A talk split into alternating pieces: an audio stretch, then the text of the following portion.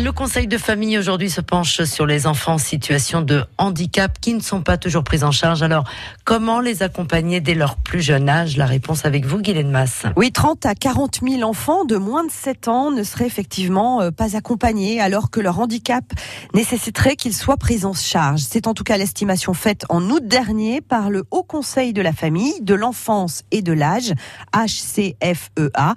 Résultat, ces enfants ne peuvent développer tout leur potentiel et se voir accueillis dans les meilleures conditions à l'école ou dans les autres structures de la petite enfance. Et l'accueil est toujours compliqué pour les plus petits. Et oui, l'énorme difficulté actuelle se situe pour les 0-3 ans. Certains parents euh, sont condamnés à un long parcours médical avant d'obtenir un diagnostic.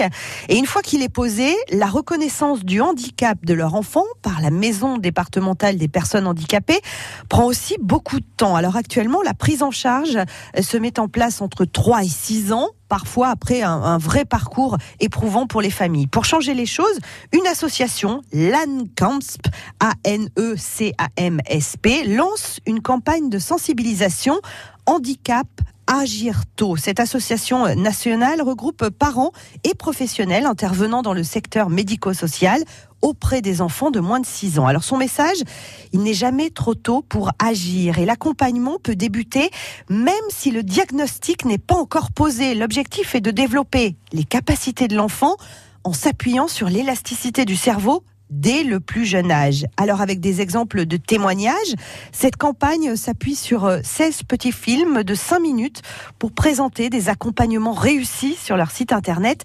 handicap-agir-tôt.com.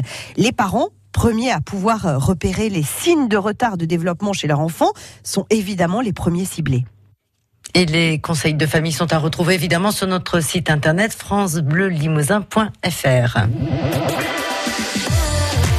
France Bleu Limousin.